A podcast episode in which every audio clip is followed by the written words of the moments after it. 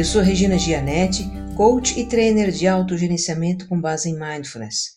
E o meu propósito com este programa é compartilhar ideias e ações para uma vida com mais autoconsciência. Porque a autoconsciência é onde a nossa transformação começa.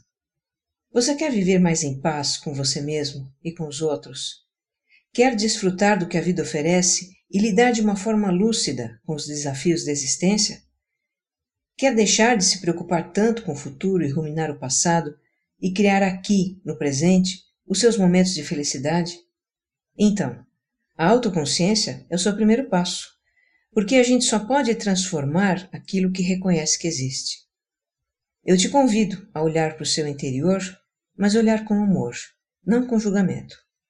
E se este é o primeiro episódio que você escuta, eu convido também a escutar o número zero em que eu justifico a proposta de estar mais autoconsciente e apresento o projeto desse podcast. É só acessar o meu site www.vocêmaiscentrado.com.br e clicar na página Podcast Autoconsciente, no menu inicial. Tá tudo lá para você ouvir. Episódio número 7. Pegue leve com você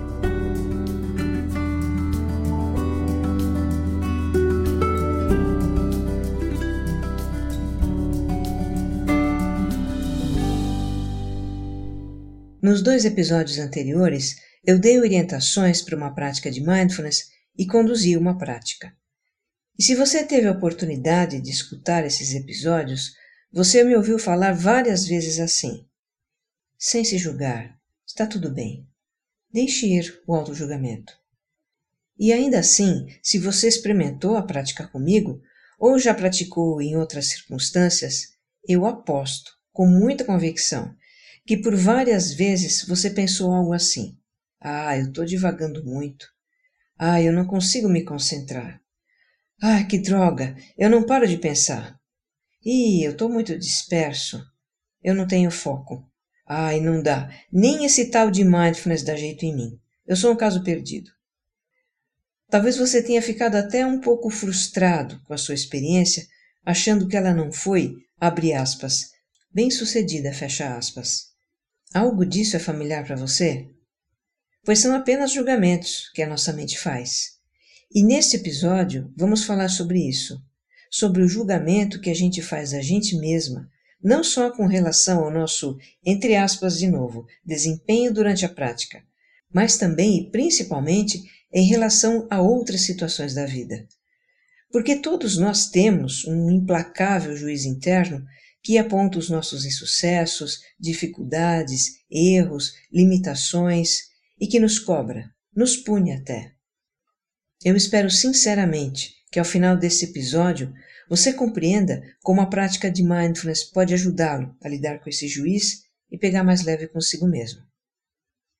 Olha, todo ser humano tem a legítima necessidade de se sentir bem consigo mesmo.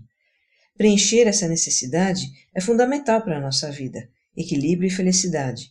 E nós buscamos nos sentir bem conosco mesmos de várias formas, atingindo os nossos objetivos, obtendo o reconhecimento, a apreciação das pessoas, fazendo aquilo que consideramos certo ou bom, cumprindo nosso dever, buscando nos destacar de alguma forma. E aí nós vivemos num mundo que supervaloriza o desempenho e enaltece o sucesso. O mundo desde sempre é assim, mas de uns tempos a cá ficou ainda mais assim com a globalização da economia e a ideia da competitividade. A ideia de que é preciso fazer cada vez mais e melhor e realizar entregas impecáveis, atingir os indicadores de performance, superar as expectativas e se destacar, ter visibilidade, ganhar likes nas redes sociais, ser a pica das galáxias. Desculpem a expressão, tá? Mas ela resume muito bem tudo isso. Não que isso seja ruim e nem bom. Simplesmente é assim que as coisas são. É a nossa realidade. E a gente funciona muito nesse modelo de alta performance, de atingir objetivos. Quando a gente chega lá, quando consegue, maravilha. Nos sentimos bem conosco mesmos, é ótimo. Mas e quando não consegue? Aí a gente não se sente bem, Bate a frustração, o aborrecimento, a culpa, a preocupação, o medo. e dá-lhe auto-julgamento. Nessas horas, a gente ouve a voz do nosso juiz interno disparando críticas. Não sou bom bastante, não sei fazer nada direito, tem algo errado comigo. Sou um burro, um idiota, um fracasso, uma fraude. Quer dizer, se não bastasse a frustração de não atingir o que desejava ou a dor de cometer um erro, a gente se coloca ainda mais para baixo com os nossos autojulgamentos, né? Eu falo por mim também. Quando eu dou uma mancada, quando eu não atinjo um resultado, meu juiz interno já vem para cima me criticar, me cobrar por que, que eu não consegui, apontar o que eu fiz errado. Ele não perdoa. Olha, curiosamente, eu vivi um pouco disso quando preparava esse episódio. Eu tive a ideia do tema, refleti sobre como ia desenvolver o texto e comecei a escrever. Eu iniciei a minha vida profissional como jornalista e normalmente tenho facilidade para escrever, mas nesse texto as ideias não fluíam. O texto estava amarrado, eu não conseguia avançar. E vendo que eu não avançava, eu comecei a sentir um desconforto. E o meu juizão já estava em cima do lance, claro, com seu cartão amarelo. Eu não estou conseguindo. O que está acontecendo comigo? Eu estou travada. E esse podcast não está bom. Eu não estou sabendo desenvolver esse tema. E esses julgamentos só dificultavam ainda mais a tarefa de escrever. Bom, depois eu conto o que eu fiz com isso. Além de ser um crítico impiedoso, o nosso juiz interno é exagerado. Ele parece enxergar com uma lente de aumento os nossos insucessos, erros e traços negativos. E não é? Vamos dizer que você tenha mil cuidados com a pele do rosto, use sabonete de limpeza, passe seus creminhos, etc. Uma bela manhã, você acorda com uma baita espinha na bochecha. Pronto! Sua pele está péssima. Se pudesse, você nem saía de casa naquele dia. Vai todo mundo reparar naquela chaga no seu rosto. O que é um exagero. Uma espinha não torna a sua pele péssima, nem desfigura o seu rosto, mas o juiz interno amplia a proporção das coisas. Eu lembro de uma palestra que eu dei tempos atrás para uma empresa que me contratava já pela segunda vez. O auditório estava cheio, com umas 200 pessoas, e eu fiz o meu melhor. A palestra foi super bem, as pessoas gostaram, muitas vieram falar comigo depois que acabou. Maravilha! Dias depois eu recebi a avaliação da palestra com o resultado do que as pessoas marcaram num questionário. E o resultado foi o seguinte: quase 70% haviam marcado ótimo, uns 30% bom, regular não tinha nenhum e 0, alguma coisa por cento fraco. Gente, se fosse a avaliação de alguém, eu ia achar ótima, mas era a do meu próprio trabalho. E aquela fatiazinha vermelha no gráfico pizza representando o 0, alguma coisa por cento de fraco, aquilo tinha mais importância do que o gráfico inteiro. E dá-lhe auto-julgamento. Pisei na bola. O que, que eu fiz errado? Pois é, basta um erro no relatório brilhante, um fracasso em meio a muitos sucessos, um deslize, um engano, um ato falho. Não importa o tamanho nem a representatividade de um aspecto negativo em relação a nós. Para o nosso juiz interno, uma pequena coisa é suficiente para ofuscar todo o resto, as nossas qualidades, o nosso valor. E isso não é razoável, né? Não é razoável que as nossas falhas e insucessos diminuam as nossas qualidades e o nosso valor como seres humanos. Quando a gente ouve um amigo, alguém querido, se julgando, se criticando duramente por algo que ele fez ou deixou de fazer, a gente diz: para com isso, você está exagerando, você está sendo injusto com você mesmo. Mas quando é com a gente mesma que acontece, aí o autojulgamento corre solto. O autojulgamento é produto de uma expectativa irreal que nós temos a nosso respeito, que é uma expectativa de fazer tudo certo, de ser sempre bem-sucedidos, de ter aprovação de todas as pessoas. Na lógica da nossa mente, a gente precisa disso para se sentir bem conosco mesmos e nos proteger do sofrimento. Mas sendo muito realistas, quem nesse planeta faz tudo certo, tem sucesso em 100% dos seus objetivos e tem aprovação unânime das pessoas. Não existe ninguém assim. O ser humano não é assim.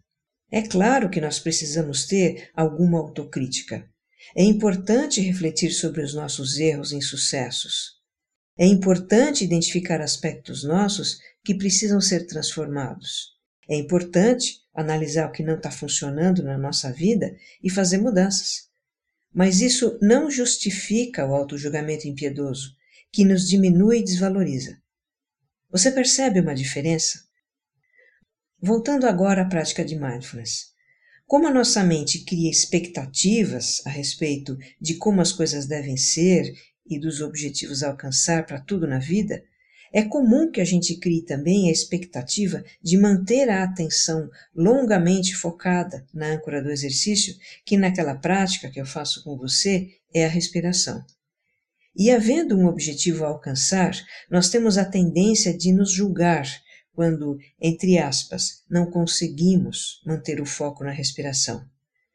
O juiz interno diz: não estou fazendo certo, sou agitado demais para isso, minha mente não para, não consigo me concentrar, e etc, etc.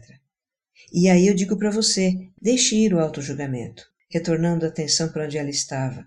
Está tudo bem, Aliás, não só o julgamento, mas qualquer outro pensamento que surgir. Agora preste muita atenção nisto. Se nós adotamos a prática de mindfulness como um hábito e exercitamos deixar ir, deixar ir e deixar ir os pensamentos de auto-julgamento e todos os outros, que acontece? Começamos a nos desidentificar com os auto-julgamentos. Compreendemos que eles são apenas pensamentos e não verdades absolutas sobre nós mesmos, nem sobre os outros, nem sobre o que quer que seja. São apenas pensamentos que desaparecem como o vapor se dissolve no ar quando deixamos ir. Eu gosto muito de uma metáfora do professor Mark Williams, da Universidade de Oxford, na Inglaterra. Ele desenvolveu um trabalho fantástico com mindfulness e é uma grande inspiração para mim.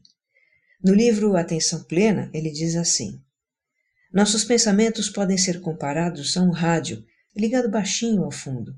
Você pode ouvir, ou melhor, observar, mas não precisa dar atenção ao que escuta, nem agir com base no que sente. Você provavelmente não sente necessidade de se comportar como recomenda a voz no rádio. Então, por que deve achar que os seus pensamentos representam um quadro infalível do mundo? Seus pensamentos são pensamentos por mais alto que gritem, não são seu chefe, não dão ordens que precisam ser obedecidas. Agora, vamos ao pulo do gato. Se você, em sua prática de mindfulness, se habitua a observar seus pensamentos como simples fenômenos mentais, se pratica deixar ir os pensamentos e auto-julgamentos, sem se identificar com eles, você, de repente, começa a fazer o mesmo em qualquer momento do seu dia, da sua vida. Você se torna mais consciente daquilo que se passa na sua consciência e pode escolher quais pensamentos irão ocupar seu campo mental e quais não irão. E a partir daí, escolhe também de que maneira quer se sentir em relação a si mesmo. Sim, você escolhe. Não é uma lei, não está escrito em nenhum lugar que você precisa se julgar duramente, se punir e autodesvalorizar por causa dos seus insucessos erros e limitações. Você é livre para escolher como quer tratar a si mesmo em qualquer situação. E você pode se tratar de uma maneira compreensiva e amorosa, como trataria alguém querido. Ah, deixa eu te alertar de uma coisa. De repente você pode julgar o seu próprio julgamento, viu? Entrar numas de pensar assim: ai que droga, eu tô me julgando de novo. Eu sou uma besta mesmo. Não aprendo, eu não tenho jeito. Talvez a gente não possa evitar o auto-julgamento, porque é um hábito, é um padrão da nossa mente que leva muito tempo para ser desconstruído. Mas a gente não precisa se prender aos julgamentos. A gente pode deixar ir. Então, pegue leve com você, na sua prática de mindfulness e na vida. Ah, antes que eu me esqueça, eu disse lá atrás que iria contar o que eu fiz quando me julguei travada para escrever esse episódio. Então, eu deixei ir os julgamentos e me dei um tempo. Mais tarde eu voltei para o texto e ele fluiu. E o resultado está aqui. Que você esteja bem. Um abraço.